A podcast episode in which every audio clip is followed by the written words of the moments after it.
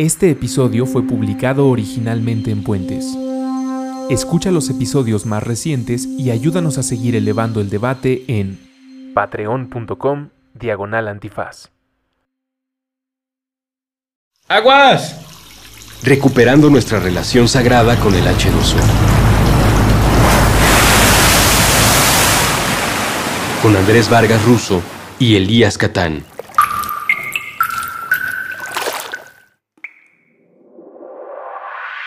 Hola a todos, eh, estén donde estén, se encuentren donde se encuentren. Mi nombre es Andrés Vargas, me dicen ruso, me acompaña y estoy muy contento de decirlo. Elías Catán, mi compañero de aventura en este programa que se llama Aguas. Puedo hacerlo yo en el tono grito. En este programa que se llama Aguas. Casi Mitzi. Un día de estos me va a salir sin que tenga ese tronido por lo asquerosa de mi voz. No, no es cierto. Muchas gracias a todos por acompañarnos en un episodio más. Agradecemos mucho a todas las personas que están teniendo buen comentario, buena retroalimentación, a los que están preguntando por direcciones e información sobre los invitados que tenemos en agua, sobre los planes que nos platican, sobre los productos de los que nos hablan, sobre las iniciativas. Recuerden que pueden contactarnos en arroba puentesmx utilizando la etiqueta, el símbolo de número el símbolo de gatito, como le quieran decir, aguas, y ahí nos llega esa información. Muchas, muchas gracias a todos por sus comentarios. En este programa nos dedicamos, el buen Elías y yo, a tener pláticas sobre nuestra relación con el líquido vital. H2O. Y en ese H2O. y en ese camino nos hemos encontrado, eh, y es presente, es parte, todo está conectado con una serie de problemas tan grandes que sería como rompernos el corazón cada vez que nos reunimos a platicar de un tema así, pero al mismo tiempo nos encontramos con un grupo de apoyo. Es como un grupo de apoyo de, hombres, en casi Fight Club, pero nosotros no nos vamos a agarrar. Y no hay puros hombres, por fortuna. Y duermo bastante como para desarrollar otra personalidad.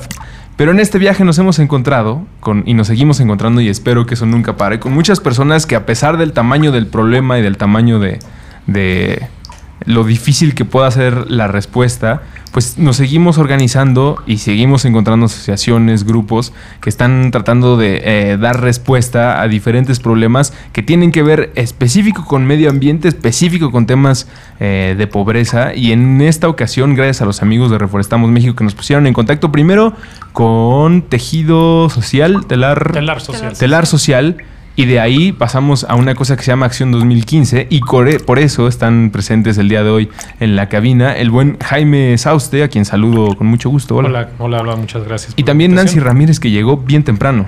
Hola, gracias. espantada de la lluvia. Llegó a espiar la alianza, la alianza rebelde. Estábamos grabando Alianza. Les tocó aguacero loco. Estamos grabando Atrapados en el 2 de julio de 2015 después de un en algunos calificado aguacero, en otros eh, Chubasco. lluvia espantabobos, como decía mi papá. Eh, ¿Ustedes en qué lugar los agarró? ¿Están bien? Bueno, tú llegaste muy muy temprano. ¿A ti no te tocó ningún percance metro? ¿El taxi se espantó? No, afortunadamente no, no, no tuve ese problema. Pero sí fue un buen aguacero. ¿eh? Y sí es cierto, la gente se pone mal cuando llueve ya en la ciudad, sea lo que sea de lluvia. Estaba diciendo el buen Elías antes de empezar a grabar, y es totalmente verdad. Como que se pasman. Iba a ir, pero llovió. Le iba a llegar, fíjate, ya se iba a casar al otro día, tenía, era mi última oportunidad, pero se puso a chispear y se casó con otro güey. No me quería mojar.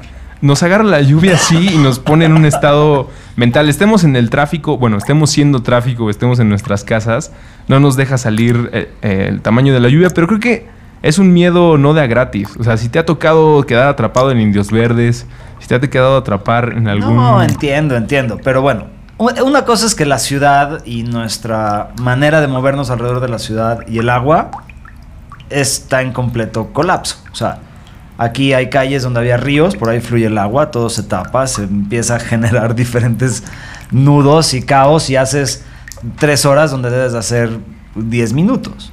Pero a pesar de eso también creo que es una experiencia muy personal de decir, pues, o sea, como, no sé si es muy inocente, pero es de niño salir a jugar al agua y si te mojas de camino, pues no pasa nada. Y si te caen tres gotitas, pues ahorita tú subes al coche y te secas.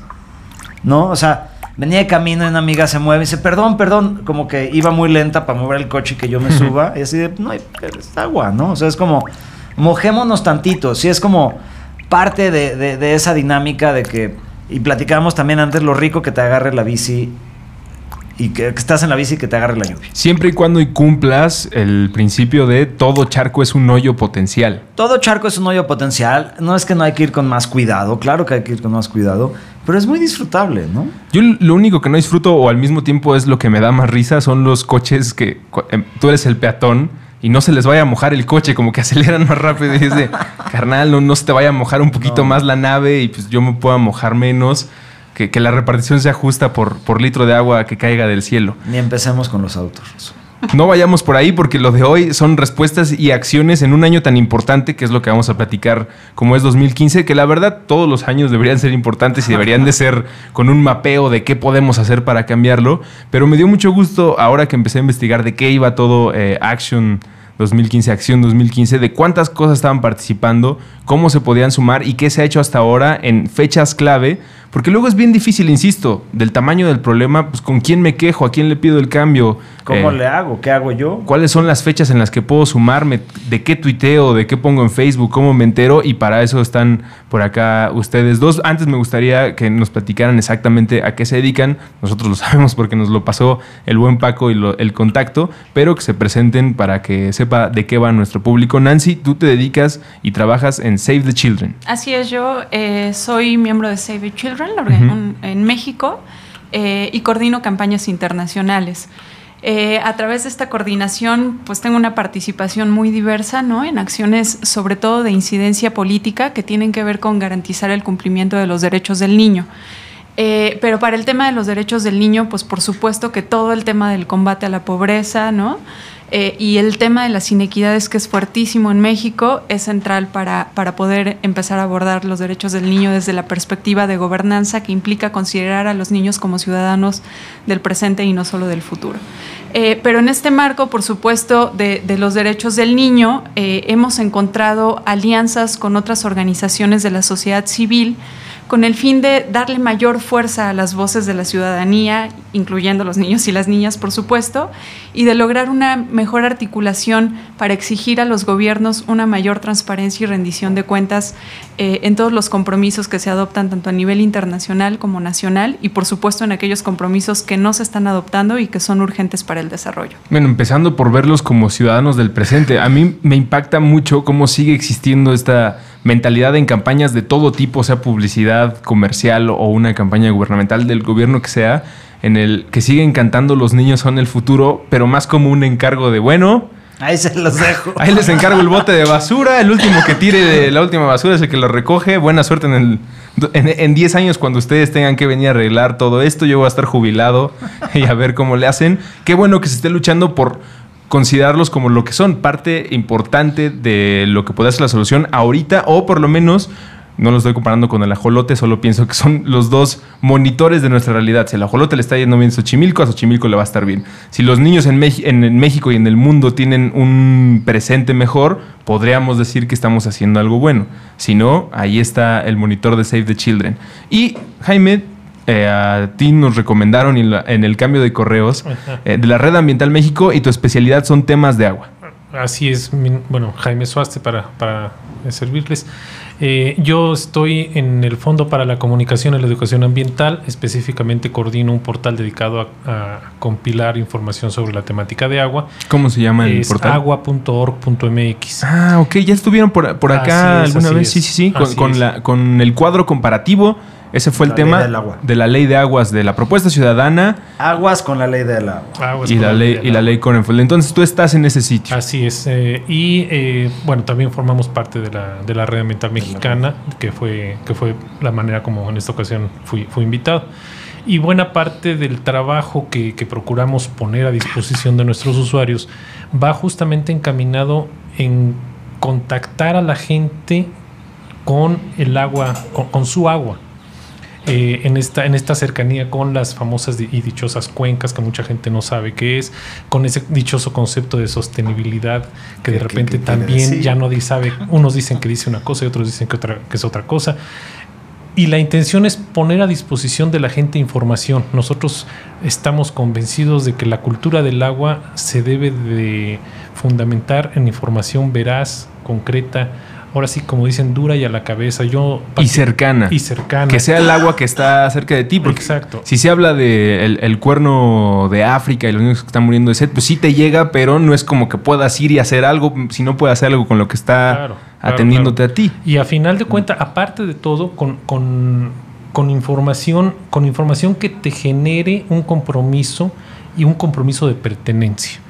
Eh, yo particularmente soy de la idea, no, no, no comparto más bien la idea de generar una cultura del agua a partir de botargas que andan repartiendo gomas, bolígrafos y no sé qué, diciendo, cuida el agua como... Acabas de arruinar mi plan del mes que viene. Eh, lamento mucho hacerlo, pero no me no es cierto, arrepiento. no es cierto. Este, eh, a final de cuentas se tiene que hacer una cultura con información y buena parte de esa información también, también debe estar reflejada con aspectos de transparencia, como bien dice Nancy, porque también es un tema dentro del- ámbito hídrico.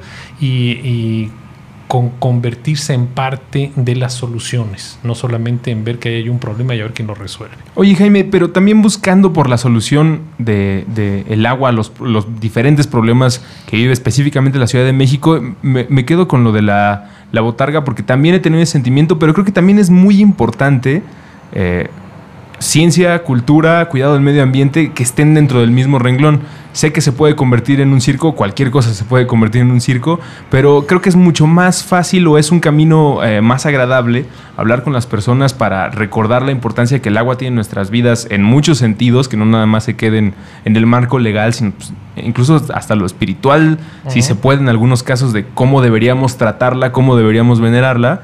Por ahí también puede haber un camino importante para recuperar nuestra relación con, ¿no? El problema en todo caso sería si esa, si esa persona que finalmente se, se, se viste con una botarga no está proporcionando más información más que la que aquella que diga el letrerito del lápiz o el letrerito de la goma o el papelito que te están entregando. Ahí es el, ese es el verdadero problema. En la medida en que la gente no reciba una información de hay que cuidar el agua, bueno, sí, pero ¿por qué?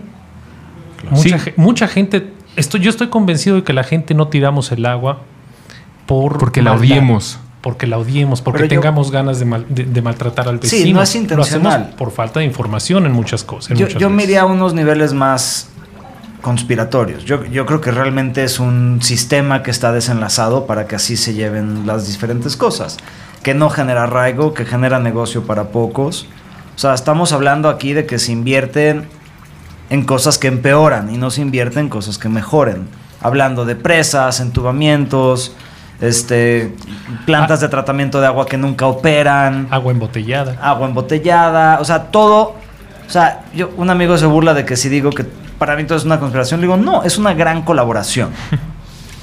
Y, y- y ese es el sistema, o sea, creo que luego nos, nos echamos mucho el, el rollo de que bañate con la cubeta y así, así, cuando realmente es, es como un autoflagelaje de que nosotros somos los que lo estamos haciendo mal, cuando realmente somos hasta cierto punto víctimas porque nos dejamos, pero somos víctimas de un sistema que está aplicado que dices, ¿cómo le hago para cambiar? Que, que, que con agua invierta en captación pluvial. Cuando en mesas de con agua sabes que dicen, es inviable. Es inviable y no va. Simplemente no va. ¿Y, y- y cómo puede ser tan realmente, y perdónenme, estúpida la noción de que captar agua en tu propia casa es algo inviable? Entonces, realmente lo que tiene que cambiar es un sistema y cómo nos enfocamos a cambiar ese sistema.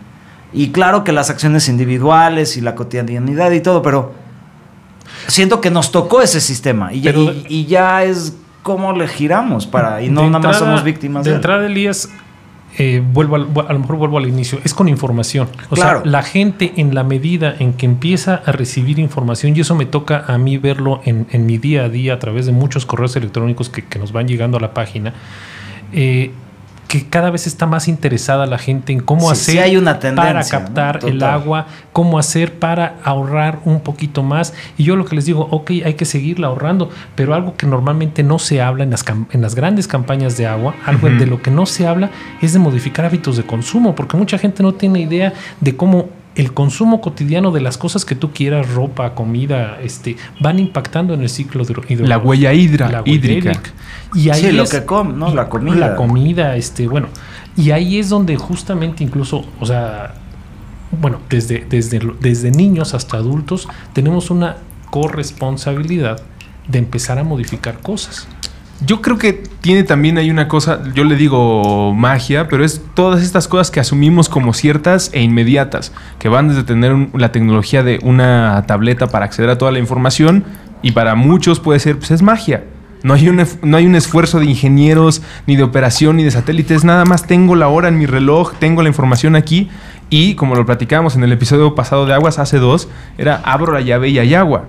Y ya, eso es lo único que muchas personas quieren saber o con lo que quieren vivir el resto de sus vidas. No ne- sí necesitan, Y no, no, le quieren. agarramos a la magia del bosque, la nube, el ciclo hídrico, el acuífero limpio el- y todo el rollo que hace que tú tengas. Que además es un cuento bien maravilloso, bonito. Y una vez que recuperas el ciclo, que, que recuerdas esa monografía, sí te cambia el chip para siempre. Bueno, te, La recu- cartulina ilustrada. te recupera, te recupera la información en muchos sentidos. Mencionabas lo de cuencas y sus- sustentabilidad. Sustentabilidad. Sustentabilidad. Lo de cuencas ya lo hemos platicado en, en- en Aguas. Tuvimos ya dos programas. Uno con la aplicación que se está preparando. Así es. Otro donde hablábamos de la Ley General de Aguas en el que explicábamos la importancia de la cuenca y el sabernos cuál es la más cercana. Y quisiera hablar eh, en el siguiente bloque de este programa que se llama Aguas.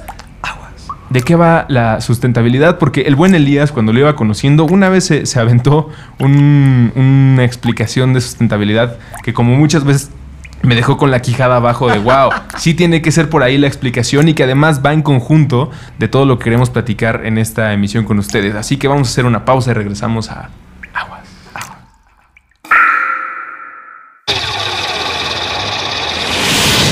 En 1985 se publica Galápagos, una novela de Kurt Vonnegut donde se cuestiona el mérito del cerebro humano desde una perspectiva evolutiva. Uno de sus personajes es un aparato sabelotodo que guarda en su interior todo el conocimiento del mundo. Su nombre es Mandarax. En 2015, Leonora Milán y Alejandra Ortiz Medrano conducen un programa que busca responder preguntas a través del conocimiento científico. Su nombre es Mandarax. Nuevo episodio todos los miércoles a partir de las 10 de la mañana. Estreno 1 de julio, miércoles a las 10 de la mañana. Puentes.me.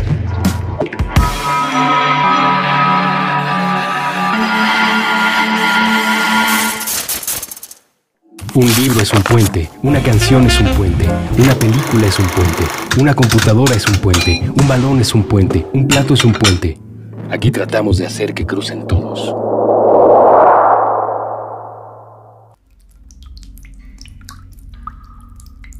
Estamos de regreso en este programa que se llama Aguas.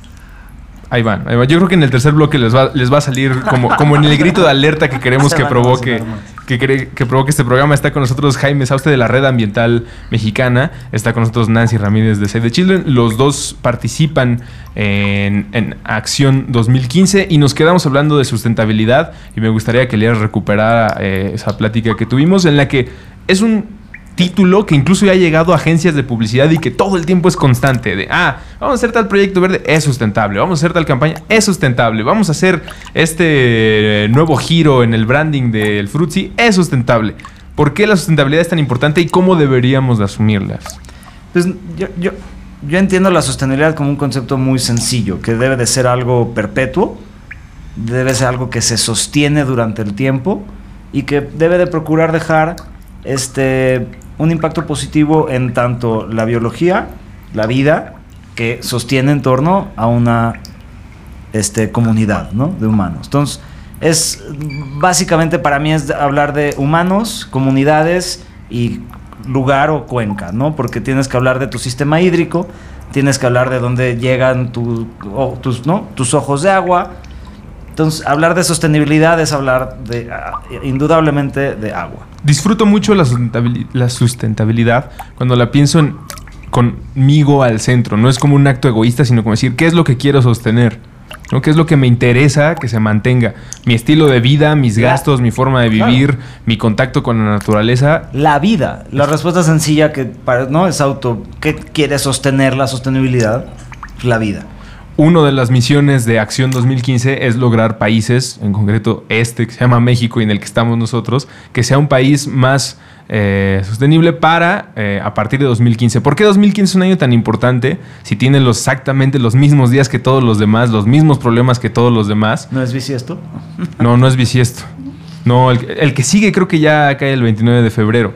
Pero lo mapean dentro del sitio de Acción 2015, de action2015.org eh, diagonal es, si no mal recuerdo, ahorita voy a corregir esa información, porque hay una serie de convenciones que nos puede ayudar a mapear eh, una serie de acciones importantes para plantearlas. Algunas ya han sucedido, otras están por pasar. ¿Ustedes cómo se conectan con este eh, movimiento? ¿Es a partir de las redes que ya existen como Red Ambiental México o Telar o cómo, cómo funciona su involucramiento en?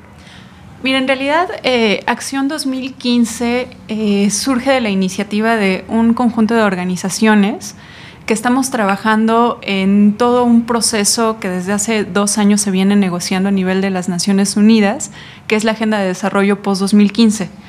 Eh, esta Agenda de Desarrollo Post-2015 es la que pretende dar seguimiento a los Objetivos de Desarrollo del Milenio, que fueron adoptados en el año 2000, eh, igualmente por la ONU y los países miembros, y eh, que fueron ocho objetivos ¿no? relacionados con el desarrollo, adoptados en 2000 y con fecha límite para su cumplimiento en 2015, o sea, este año. ¿no? En diciembre de 2015, esos objetivos deberían idealmente estar cumplidos. ¿no? Sí va a haber, eh, el gobierno mexicano está pensando en presentar, hasta donde sabemos, su reporte eh, de resultados en agosto de este año, ¿no? Por supuesto que los resultados no van a ser con cierre a 2015 porque todavía no va a haber esos indicadores, pero eh, serán los de 2014 y, efectivamente se va a ver cuál ha sido el curso de los esfuerzos que ha llevado a cabo México y, qué es lo que se ha logrado, ¿no? Y estamos nerviosos. O sea, esa tarea la hicimos. Digamos que si fuera domingo, ¿ya tenemos todo para hacer la tarea o vamos mal? Digamos que los objetivos de desarrollo del milenio efectivamente fueron un primer gran, gran esfuerzo eh, por progresar en diversos ámbitos, ¿no? Eh, principalmente en términos de combate a la pobreza, y se lograron resultados importantes tanto a nivel mundial como a nivel México. El principal problema que, que presentan los ODMs es que no fueron vistos desde el punto de vista del combate a la inequidad, lo que significó que aquellas personas que estaban más cerca de salir de la pobreza, pues fueron las que salieron de la pobreza, pero las personas que se ubican en las comunidades, en las regiones o en las zonas que históricamente han sido las más marginadas en México, pues continúan viviendo en esas condiciones, ¿no? Si es que continúan viviendo para empezar. O peor. Eh, exacto, o peor. Desde comunicación siento que siempre ha habido un problema en eliminar la pobreza no, no, es eliminar a los pobres, e, es erradicar, esta, esta situación de falta de equidad. Exacto, ¿no? Eh, hay, hay, unas brechas de inequidad en México tremendas en todos los temas. Entonces, lo que vamos a observar es que si bien el gobierno mexicano va a reportar la mayoría de las metas cumplidas, por ahí del 80% o un poco más van a estar cumplidas. Autoevaluación. autoevaluación, sí. por eso es importante que la sociedad civil también le entre, ¿no? Con reportes alternativos y, visiones adicionales. Pero cuando tú desglosas esos reportes, eh, perdón, esos indicadores nacionales, te das cuenta que hay estados de la República o hay zonas como las rurales o hay eh, etnias como los indígenas en México, ¿no? Que continúan concentrando las mayores eh, situaciones de pobreza, carencia por alimentación, tasas de mortalidad infantil y materna, eh, falta de acceso a agua, ¿no? Entonces, ese es el gran problema, que aun cuando vamos a ver que los objetivos pues prácticamente sí fueron cumplidos en promedios nacionales. Cuando lo desglosamos hay situaciones eh, terribles que todavía encontramos en muchas zonas de nuestro país, ¿no? Y que creo que pues todos podemos observarlo perfectamente cuando estás parado en una colonia con super casas y luego cruzas la cuadra y te encuentras con una colonia que vive en unas condiciones paupérrimas, ¿no? Entonces la inequidad es algo que todos podemos ver, que, es eh, sinceramente muy identificable en México, pero que a veces eh, se esconde tras esas cifras nacionales, ¿no? Por eso es muy importante que identifiquemos qué es lo que realmente está ocurriendo y cómo se están dando los progresos en nuestro país. Entonces, eh, pues regresando, ¿no? Como a, la pregunta inicial, los objetivos de desarrollo sustentable, sostenible, perdón, es sostenible porque además por ahí hay una diferencia entre sustentable y sostenible, ¿no? Sostenible, sustentable está como mucho o completamente relacionado al ámbito medioambiental Y, o, eh, o de- o estructura. que o, se o de sustenta. estructura, sí es cierto. La O- mesa o- se sustenta. Totalmente, ¿no? Y el tema de la sostenibilidad implica eh, un progreso armonioso entre eh, los tres ámbitos, ¿no? Que es el ámbito social, el ámbito económico y el ámbito medioambiental. El ámbito medioambiental. Entonces, por eso esta vez eh, se van a llamar tiempo. objetivos de desarrollo sostenible, porque lo que buscan es una armonía entre estos tres ámbitos. También tienen una gran ventaja que es que esta vez sí se está considerando verlos desde una visión de erradicación, eh, o, o, no, de erradicación sí, de eh, las inequidades. Es decir, ningún objetivo debería considerarse como un objetivo cumplido si antes no fue cumplido para las poblaciones más marginadas ¿no? y más pobres. Que se aplique eh, en... Es- En todos esto quiere decir que se tiene que priorizar a las personas que se encuentran en las peores condiciones. ¿no? Muchas veces lo que sucede, por ejemplo, con los programas sociales en México, es que llegan a las comunidades que son accesibles, pero ¿y qué pasa con aquellas que no lo son? ¿no? Son las que se encuentran en las peores condiciones y las que, por cierto, no están recibiendo ningún programa social ni ningún programa de desarrollo. ¿no? Entonces, lo que se busca ahora es que eso sea abordado y que efectivamente podamos atender o sobre todo priorizar por aquellas personas eh, que más lo requieren. Los, nuevos objetivos van a tener un periodo de cumplimiento que es de 2015 a 2030, ¿no? es decir, en 2030 estaremos mirando si efectivamente se cumplen con las metas que aparentemente van a ser muy ambiciosas. ¿no? Por ahí hay una eh, que sí habla de la erradicación de la pobreza eh, extrema por ingreso. ¿no?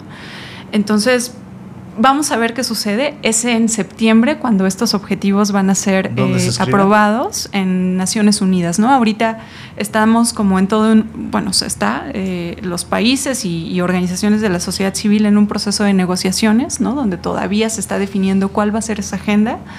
Eh, y pues esperamos que efectivamente eh, esos compromisos sean tan ambiciosos como poder erradicar la pobreza extrema para 2030 y otra cosa de las que se habla es por poder erradicar las muertes infantiles por causas prevenibles para ese año también. Sí es una de las preguntas o objetivos a resolver más difíciles si te lo ponen al principio de un examen, ¿no? Pregunta número uno, o, eh, resuelva usted la pobreza extrema eh, en el mundo.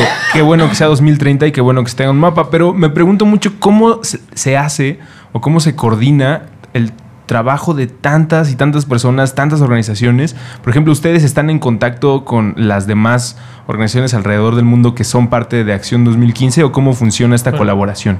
Bueno, en, en realidad es como una, una suma de pequeñas partes. Eso es, es, es como un pequeño, un juego de engranes que cada vez se van conformando y a través de la participación o de- del quehacer de una sola organización que empieza a levantar la cabeza y ver quién está alrededor haciendo cosas similares, empiezas a, mover y a, tratar de crear sinergias. Estas sinergias son, por ejemplo, en el caso de la razón por la cual yo estoy aquí, eh, a través de- del quehacer de nosotros, nos pudimos insertar en la red ambiental mexicana y a partir de eso empezar a ver otras, otras opciones y nos llamó la atención lo que estaba pasando con, con, estos objetivos de- del 2015. Yo creo que eso está pasando en todos los países y es justamente ese el, el- camino que yo considero debe ser el más adecuado porque es la sociedad civil organizada la que puede empezar a, a motivar o a obligar determinados cambios y que a final de cuentas logren un, un- concepto de gobernanza más, más, este, más llevadero. A final de cuentas, esta, esta inequidad de, la que bien se habla es, eh, es en todos los ámbitos, no solamente es en el ámbito de, de la inequidad social, también es en el ámbito de la inequidad ambiental o de la inequidad de, de las condiciones laborales. Vaya, estos son pequeños ejemplos que se van engranando para generar una gran inequidad, llena de inequidades a su interior, y que es justamente los que estamos trabajando en pequeños puntos, los que de alguna manera tenemos que estar conscientes que a través de nuestro desarrollo, a través de nuestro cotidiano quehacer, es como podemos echar a andar esta maquinaria para poder empezar a presionar y observar y estar con ojos críticos, atentos, llenos de información lo más veraz posible, lo más pertinente, lo más actualizada, sobre qué es lo que se están comprometiendo los gobiernos, quiénes están tomando decisiones Eso. por nosotros y empezar a ejercer presión sobre ellos de decir, ah, bueno, tu gobierno te estás comprometiendo a tal cosa que sí efectivamente yo necesito y me va a beneficiar, entonces yo como sociedad lo menos que puedo hacer es empezar a poner los ojos en esas letras que están ahí escritas y empezar a presionar porque esto pase. Pero creo yo también que la manera mejor de generar este cambio es haciendo, haciendo desde, o sea, no esperar a que venga un plan gubernamental como venido de Mercurio para ver si la, la, pobreza se va a erradicar, si los niveles educativos se van a equiparar, si los ríos van a estar más limpios aquí en comparación con los que están en África o con... No, no, no. Eso tiene que ser a través de un trabajo cotidiano y a través de un... Eh, tenemos que usarlos y si no existen hay que hacer puentes entre gobierno que son finalmente los ejecutores de programas, los que financian, los que pueden destinar recursos y presupuestos, con la gente operativa, la gente que estamos aquí abajo, la gente que, que nos mojamos en un aguacero, la gente que estamos a punto de ser atropellados. Que nos subimos al metro. que nos subimos al metro, o la gente que tiene el problema para atravesar un río en una comunidad y que el agua se llevó ese río, ese, ese puente.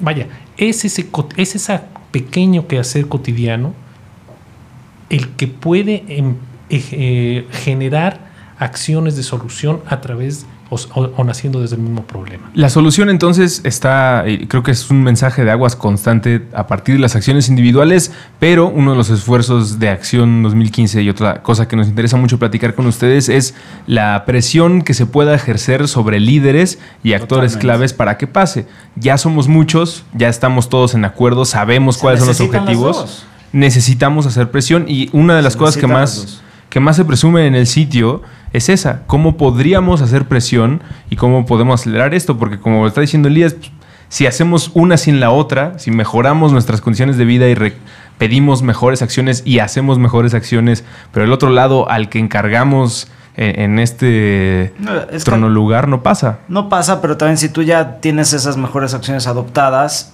ven que también que es lo que quiere la gente que va a votar por ellos. Es todo un sistemita de retroalimentación positivo, pero es tal cual, grass, dice un cuate, grassroots y grass tops. Está bonito. Tienes que trabajar por acá y por allá arriba, porque si no, sigues atorado en el, no sé si es como buena analogía el hámster corriendo así. Sí, nada no, no, no, cambiando realmente hacia donde tú mira, hay, un ejemplo que a mí me... a ver. Yo lo, lo tengo muy... Lo uso mucho. Uno va caminando por la calle y de repente puedes ver que alguien olímpicamente tira un papel hasta con estilo, ¿no? Y lo tira. Y se va. El que va atrás ve el papel y sigue su camino. Y muy probable el que venga atrás hace lo mismo. Pensando en que alguien en algún momento va a pasar a recoger ese papel.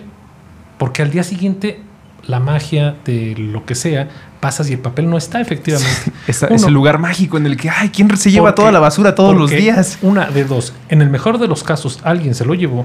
O en el peor de los casos terminó una coladera y está solvando en algún punto. Yo tengo un peor escenario que es el de la parte, el que llegó después de él, como vio que empezó un basurero clandestino, tiró algo más, y entonces se va haciendo una pilita. Y el problema a final de cuentas es ¿qué pasa si el que, bueno, empezando por el que lo tiró, pero bueno, si el que viene atrás no asume que es parte de la solución de un problema y lo levanta y lo tira en otro lado. No porque no le toca. No, porque yo, ¿por qué le voy a resolver el problema? Le voy a resolver al otro.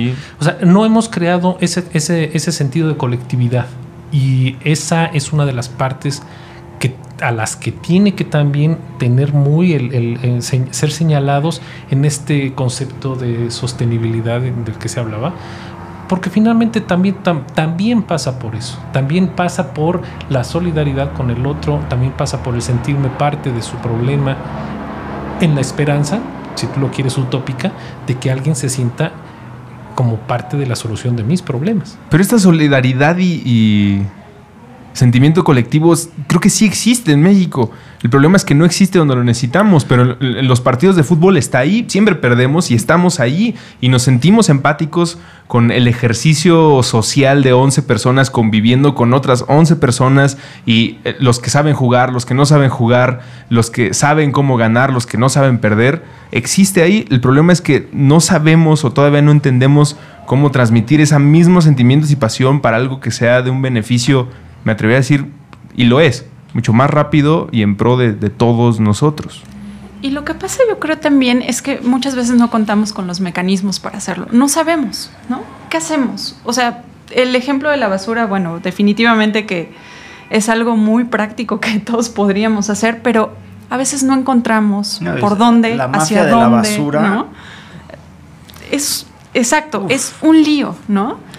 Y, y las burocracias son tan ¿Por grandes dónde le entras? que a veces no sabes ni hacia dónde irte, ¿no? No existen los mecanismos para que los ciudadanos participemos en lo que necesitamos participar y yo creo que en un contexto como en el que actualmente vivimos en nuestro país, pero también en el mundo, la ciudadanía ya se quiere movilizar. Definitivamente ya, se- nos queremos ya movilizar, ya, nos estamos movilizando ay, sí, sí, sí. pero no hemos encontrado los canales para que nuestros movimientos, nuestras acciones lleguen a donde tengan que llegar. Y también es parte de una inequidad que existe. Mencionábamos antes de empezar a grabar eh, Cartel Land, esta nueva documental que va a salir. La ciudadanía despertó en Michoacán, hubo autodefensas respondiendo a su problemática. Nosotros estamos hablando de clima, de inundaciones, de lluvia. Afortunadamente, chequen el tamaño del problema, estamos hablando de estos problemas, no estamos hablando de familiares desaparecidos, de gente que viene a cobrarnos por existir y por habitar un metro cuadrado de tierra.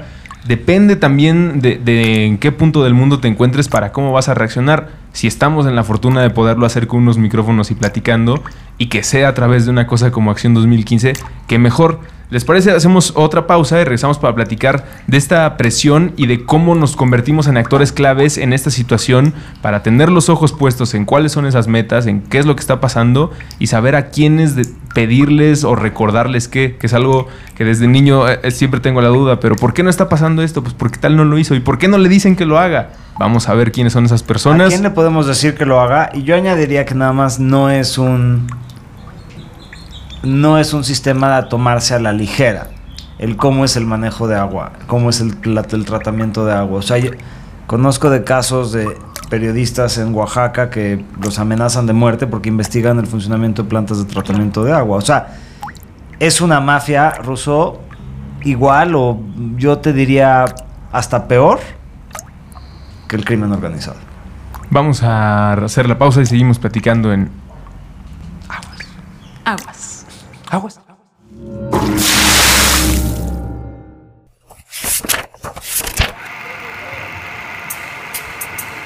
Durante las semanas recientes, ahora que nuestros programas han estado subiendo a la red, la pregunta se ha repetido. ¿De qué se trata puentes.me? Sí, claro, se trata de grabar ideas, monólogos y conversaciones en la ahora vieja y conocida plataforma del podcast. El aparato que le dio nombre ha sido descontinuado. Empleando la tecnología del transductor acústico eléctrico, es decir, un micrófono. Puentes también se trata de básquetbol, de cine, de guionismo, de literatura infantil, de Los Simpson, de ciencia y ciencia ficción, de arte callejero, de libros y lectores, de la guerra de las galaxias, de drogas recreativas y el derecho a consumirlas, de videojuegos, de teatro, de diseño, de agua. Puentes se trata de utilizar la red para algo más que la cacería de clics. Puentes se trata de compartir, compartir, compartir. Se trata de los dos lados del mensaje. Se trata de nosotros, quienes hacemos y escuchamos estos programas. De nuestra relación con esta ciudad y este tiempo. Se trata de pensar en cómo será el mundo mañana. Se trata de imaginar. De eso se trata. Puentes.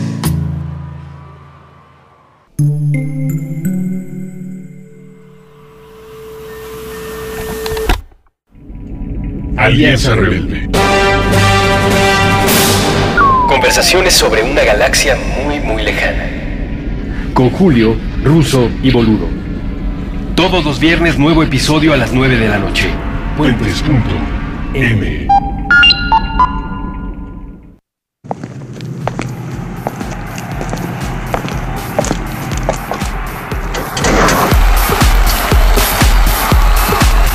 contradicción del aislamiento.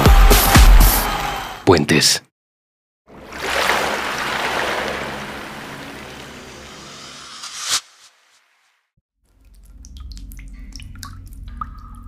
Estamos de regreso en Este programa que está cumpliendo su episodio número 13 con el querido Elías 13 Catán. lunas. 13 es buen número. Nos pueden escuchar Las todos los 13 martes a las 9 de la noche. Publicamos un nuevo episodio. Los invitamos a que consulten los que ya hemos hecho hasta este momento a través de la página de Puentes, puentes.me o en las diferentes plataformas TuneIn, Stitcher, YouTube, SoundCloud, iTunes.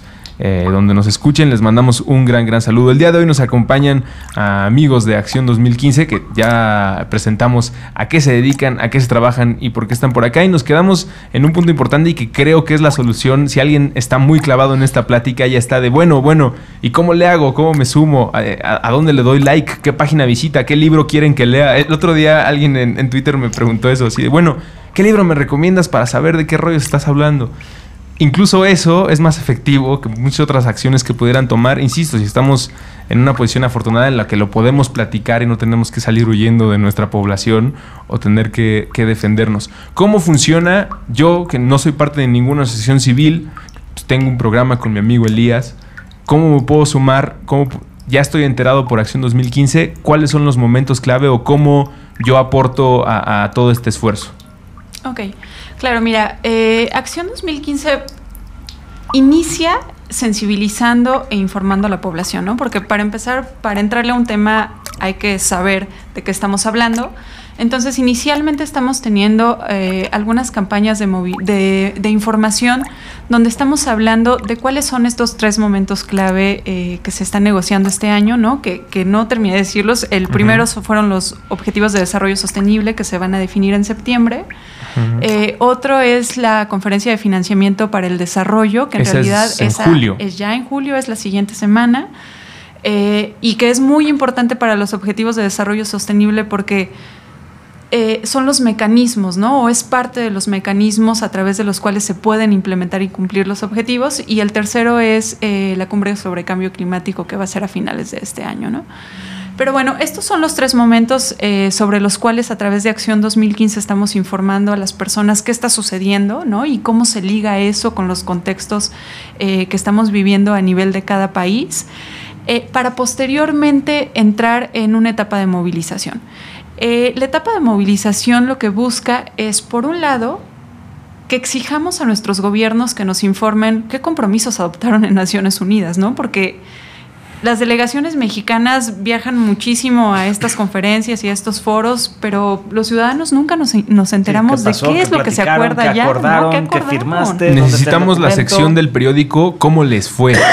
Definitivamente. Don- donde el político regresa de su gira y nos hace un documento de dos cuartillas que dice cómo le fue. No, y es que es tan fácil, yo me, me reí mucho. Está, se fueron toda una comitiva de gobierno y todo, de la, la, la, al, o- al- una reunión de Open Government, ¿no? A Londres, ¿y quién fue? Y todos criticando que se van, y bueno. Y luego fue de, no, no, no, es que es gobierno. Y todos estamos muy de acuerdo que el gobierno abierto y toda esta transparencia. Entras a opengovernment.gov y la, la, la, y la página no servía. Ahí tengo la foto. La sección ¿Cómo les no, no, fue? no, es así. No, no, la página no servía. Ok. O sea, es como, que- como, o sea, sería tan fácil hoy en día poder comunicar, acá está, esto pasó, estos son los acuerdos, acá estamos con el postre, ¿no? Son- son- eh, es como los... Por favor. Sí. co- como los puentes que se les acaba el camino del IFAI. O sea, si tú es te metes de- luego a buscar al. IFAI, llega un puente en Se el que pierde. Ya es un, es un camino que te lleva a un vacío y ya nada más te asomas y no hay nada. Ahí que la importancia de mantener un ojo. ¿Cuáles son los acuerdos que firmaron? ¿A qué se comprometieron? Pero lo que decías muy importante es corresponsabilidad. O sea, ellos tienen que comunicar, nosotros tenemos que pedir también. Claro, Correcto. exacto, ¿no? Pedirles que nos comuniquen qué se acordó y dos, que nos digan cómo le van a hacer. O sea, sí, ya está aprobado y son unos súper objetivos con compromisos muy ambiciosos, pero ahora gobierno mexicano, ¿cómo le vas a hacer? ¿No? A través de qué planes, eh, a quiénes van a, vas a sentar para contribuir en esos planes.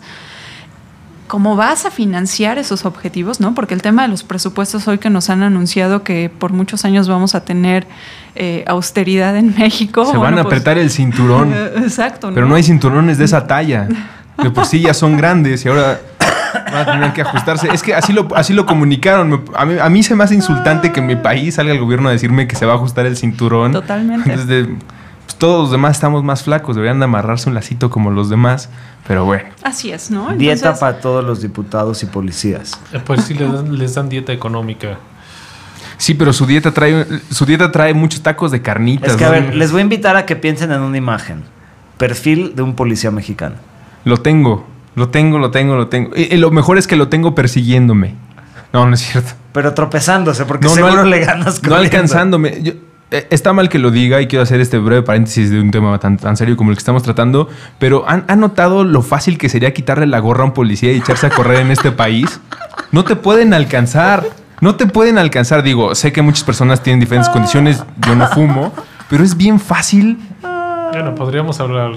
Por ahí anda circulando en YouTube un video donde termina desarmado un policía. O sea, sí. Es muy fácil. No lo hagan. Yo no estoy No, haciendo no, un no, llamado a que molesten que al policía. Al contrario, respeten a un hombre que por Sí, cualquier razón terminó en Pero policía. sabes yo que sí aplico con el policía, que me pasa muy seguido, es de que, oiga, ¿está viendo usted esto? Pues, Hágalo. al respecto, ¿no? Ten- Digo, tenemos su allá los su supercívicos que se encargan y los tuvimos por acá. eh, Ay, eh, perdón, mitos. Y tuvimos por acá en Aguas que ellos están haciendo una misión de actúa, piensa globalmente, actúa localmente. Ahorita estamos pensando en acciones globales y cómo podemos ser parte de ellas. Los supercívicos están pensando en eso, pero tienen el ojo puesto en las acciones del poli de la esquina de la calle, que es de, oiga, poli, usted debería estar cuidando este semáforo, usted debería estar cuidando este parque, ¿por qué está tan enfocado en los que están dando mala vuelta acá? Digamos que es una especie de esto llevado a una eh, eh, exposición mucho más grande, a una misión mucho más grande, que es poner atención sobre los policías que fueron a firmar acuerdos a otro lugar ante los nuestros representantes y cómo les hacemos presión. Es que en- los supercívicos hay que volverlos internacionales. necesitamos darles Mandarlos a la COP16, mandarlos a... a- alguna marca debería agarrarlos de activación, no me imagino cuál sería, pero si no es una marca y no hay el presupuesto, pero sí tenemos redes sociales y tenemos voz y tenemos cómo movilizarnos, ¿cuáles son los otros puntos en los que puedo llegar y hacer parte de, de Acción 2015? Claro, en este momento tenemos eh, una petición en línea para firma, donde justamente eh, exigimos estos tres puntos, ¿no? Gobierno, infórmanos qué compromisos adoptaste. Dos, infórmanos cómo los vas a implementar. Y tres, infórmanos qué mecanismos vas a crear para que yo, como ciudadano, pueda participar, uno, en la construcción de las políticas públicas a través de las cuales vas a lograr esos objetivos.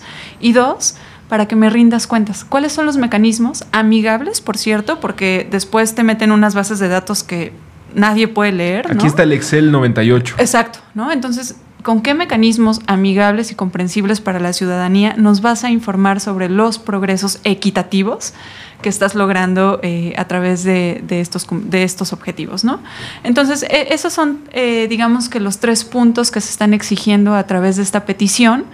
Eh, una vez que, logremos como cerrar este proceso de negociación en la ONU, vamos a presentar a través de la red de incidencia que ya hemos eh, venido construyendo desde hace dos años con las autoridades encargadas de la implementación de los objetivos, ¿no? Y las autoridades encargadas son muchísimas, porque ese es otro tema, ¿dónde está la coordinación interinstitucional, ¿no? Ahí va a tener que haber un tema de coordinación entre los tres niveles de gobierno, ¿no?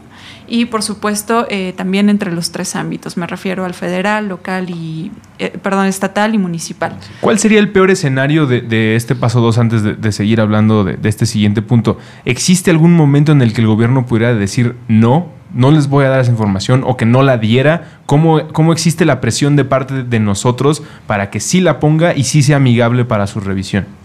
Definitivamente que eso puede, puede suceder, ¿no? O sea, sí, En- sí pudiera el gobierno decirnos que no. Sí, porque eh, los compromisos que se van a adoptar desafortunadamente no son vinculantes, ¿no? Lo que significa que nadie obliga a ningún gobierno eh, a que eso se cumpla. Más bien son compromisos de buena voluntad, igual que lo fueron los objetivos de desarrollo del milenio. eh, que se están monitoreando, que sí va a haber eh, espacios a nivel de la ONU para que anualmente o, o cada determinado periodo los países presenten sus reportes de progreso, pero si no vas avanzando, pues nada más vas a tener un extrañamiento, pero no va a pasar nada, ¿no? Esa es una realidad a la que nos tenemos que enfrentar, pero que creo que, que no nos debe desanimar porque finalmente eh, somos los ciudadanos quienes debemos ejercer presión, ¿no? Y si efectivamente logramos movilizarnos, si efectivamente logramos utilizar eh, las nuevas herramientas para comunicarnos y para exigir, entonces vamos a lograr que el gobierno mexicano nos rinda cuenta sobre lo que está llevando a cabo. ¿no? Yo, yo creo que hoy hay avances importantes. El gobierno mexicano es parte de este eh, ¿cómo, ¿cómo, dijiste que se llamaba esta plataforma del Open Government? De hecho, creo que la preside, ¿no? Entonces, el gobierno mexicano, si tú presides el Open Government. No, es que Peña Nieto la preside. bueno. Válgame Dios. Sí, sí, sí. Eh, Pero ese, ese, es el lugar donde tienen que estar nuestros ojos y nuestras. Tú, Exacto, tú te ¿no? pusiste ahí. Es, Eres el líder de esto. Yo, yo no te mandé, yo ni siquiera voté por ti, tú ya estás trabajando ahí. Ahora es, que mi obligación o sea, que sí pase. Es el greenwashing, como siempre. O sea, es el. Bueno, aquí no sería greenwashing, pero sería. De algún otro color. Guarawashing, o sea. Alguno más atractivo. Pero yo creo que algo, algo que, que- que tenemos también que hacer es tomarle la palabra al gobierno. Creo que el gobierno, por las razones que sea, ha avanzado y en, por lo menos en cuestiones de, de- de disposi- de- de poner a disposición de la Sí, gente datos e información. sí. Está haciendo cosas. Sí. A lo mejor si tú quieres un poco todavía medio complicado desen- desentrañar el, el- el dato que tú necesitas, no te los da del todo fácil. Pero ya aflojó la chapa. Hay, hay muchos, hay muchos datos que ya están ahí. Entonces, bueno, como sociedad, creo que tenemos que ponernos las pilas y empezar a desentrañar esos datos y a decirle, a ver, no te estoy exigiendo nada que tú no estés poniendo. Tú estás diciendo A, B y C y lo estás poniendo en ese orden por alguna razón. Yo quiero saber por qué. Y entonces ejercer, ejercer de ciudadano, ya no nada más de un portador de una tarjeta del, de- INE. O sea, creo que la, la- la ciudadanía la tenemos que construir con el esfuerzo cotidiano de preguntar por qué. Y esa es una, esa es una pregunta que normalmente se queda a nivel, a nivel horizontal acá abajo. ¿Por qué ahora pasa? No, pues quién sabe. Y podemos decirle improperios al gobierno, pero se quedan acá abajo. Pero cuando de repente comienzas a compartir información y empiezas a ver, oye, pero si esto lo dijo el gobierno, ¿por qué no están haciéndolo? Si el mismo gobierno dijo que lo iba a hacer. Y cuando empiezas a levantar esos cuestionamientos, creo yo que es ahí donde podemos empezar a cerrar esa pinza para comenzar a ejercer ciudadanía y empezar a decirle al gobierno que empiece a cumplir, uno, con lo que prometió, dos, que clarifique, como bien dice, cómo lo vamos a hacer o cómo le vas a hacer, cómo me lo estás planteando, y tres, para yo tener los esquemas más o menos claros de dónde me puedo insertar para contribuir en, esta, en, este desarrollo. Toda esta información está disponible en el sitio de Acción 2015, que es, como lo había dicho bien, action2015.org diagonal ES, para que esté en español. Y ahí podemos estar atento concreto a lo que va a suceder la semana que viene, que ya lo mencionabas. ¿Qué podemos esperar de lo que va a acontecer ahí? Y puede que sea incluso el ejemplo número uno para que todos los que estén escuchando este programa en un acontecimiento que ya viene en cuestión de días, pues estemos pendientes y sea el ejercicio para lo que ocurra a finales de año en la conferencia de cambio climático. ¿Cómo va a estar la próxima semana? Claro, mira, eh, va a ser una conferencia donde se van a adoptar principalmente eh, los mecanismos para financiar los objetivos que se van a aprobar en septiembre, ¿no? Es decir, cómo vamos a movilizar recursos tanto domésticos como internacionales para poder invertir en esto, pero además nuevas reglas del sistema eh, monetario internacional, ¿no? ¿Cómo hacemos que este también sea más equitativo? O sea, no solo necesitamos objetivos más equitativos, necesitamos un sistema monetario. Del fondo IMF. del- Ajá, es parte de, sí, él, él es parte de los convocantes, ¿no? La ONU, el Banco Mundial, etcétera. Entonces, eh, va a ser un momento clave. Eh, no es el momento definitorio todavía, pero, de- pero sí significa mucho, ¿no? Significa qué vas a invertir, cuánto vas a invertir, cómo vas a invertir para poder lograr esto. Porque también acordémonos que si no hay presupuestos adecuados, suficientes, oportunos, ¿no? Y, y, por supuesto transparentes, pues difícilmente vamos a, a lograr que, que, haya progresos sostenibles. Eh, y eh, en relación a, a, este evento que va a ocurrir la siguiente, no es la siguiente semana, es el 13 del 13 al 16, 16 de julio. ¿no? que es dentro de ¿Dónde está la otra? Sí, es que yo estoy jugando con el espacio-tiempo porque como este programa se publica el martes de la semana Ay, que viene, ya, ya. Uh, Sí. Bueno, ni modo. Ya se confundieron todos. Es el 3, sí, ya se confundió todo el mundo. A ver, eh, Ustedes cosa están es- escuchando Respira. esto. Ustedes están Respira, escuchando esto ve en la tu segunda calendario semana de tu julio. reloj. Esto no es un viaje en el tiempo. Estamos atrapados en la dimensión mágica y mística de- del podcast y, y como ya llevando la conclusión de esta buena plática que he tenido, quisiera decir, eh, el, gran creador de cómics Stan Lee decía que siempre había que ponerle mucha atención a la de- dedicación que tenías en cada cómic, porque ese cómic podía ser el primero de cualquier persona. Es decir, no importa que estés haciendo el cómic 342, tienes que ponerle mucho cariño porque esa portada puede ser la primera que vea un niño y su puerta de entrada a esto. Las personas que estén escuchando este programa que se llama Aguas y que nunca han participado en algo de este nivel, que nunca se han informado, que nunca han eh, tenido la curiosidad, no, no digamos por- porque hayan sido desinteresadas, sino porque simplemente nunca se habían topado con un tema así, esta puede ser su primera vez. Puede ser la primera vez que se informen, que revisen, que se sientan activos y que se sepan eh, participantes de algo mucho más grande. Y eh, no duden en hacerlo. No están eh, contribuyendo en menos a nada. Al contrario, están formando parte de un engrane mucho más grande que puede cambiar las cosas. No, no, no los estamos invitando a participar en algo que se va a quedar ahí en el olvido y que no va a pasar nada. Al contrario, lo estamos invitando a participar en algo que puede, si no cambiar sus vidas, sí por lo menos darles una significancia distinta a qué es a qué significa ser ciudadano, a qué significa ser ser humano y a qué significa eh, buscar cambios en conjunto, que es algo que desgraciadamente no tenemos tan bien ubicado en nuestro cerebro los mexicanos como eh, pues, desgraciadamente padecemos. ¿Cómo sí le podemos hacer para que haya cambios? Existen esas guías y ahí está el sitio y agradecemos muchísimo la visita de ustedes dos para que hayan platicado de qué se trata Acción 2015 y pues la puerta abierta para que vengan a platicar otra vez de eh, eventos relacionados que como hemos pensado y sabido, pues todo está relacionado, sobre todo si un programa se llama Aguas. Todo hay con el agua. Muchas gracias por haber acompañado Todo esta plática de una hora. Al contrario, muchas gracias por Espero que les toque un poquito de agua de regreso. Lo suficiente como Lo para que no suficiente como corran. para que digan qué rico, Seguramente. Seguramente. pero no tanto para que digan ay qué frío. A todos ustedes les recordamos action2015.org, diagonal es, si lo quieren leer en español. Si ustedes le más cambian al inglés, lo van a disfrutar de igual manera. Muchísimas gracias. Yo soy Andrés Vargas, me dicen ruso. Querido Elías. Elías. Aguas. ¡Aguas! recuperando nuestra relación sagrada con el H2O. Con Andrés Vargas Russo y Elías Catán. Puentes.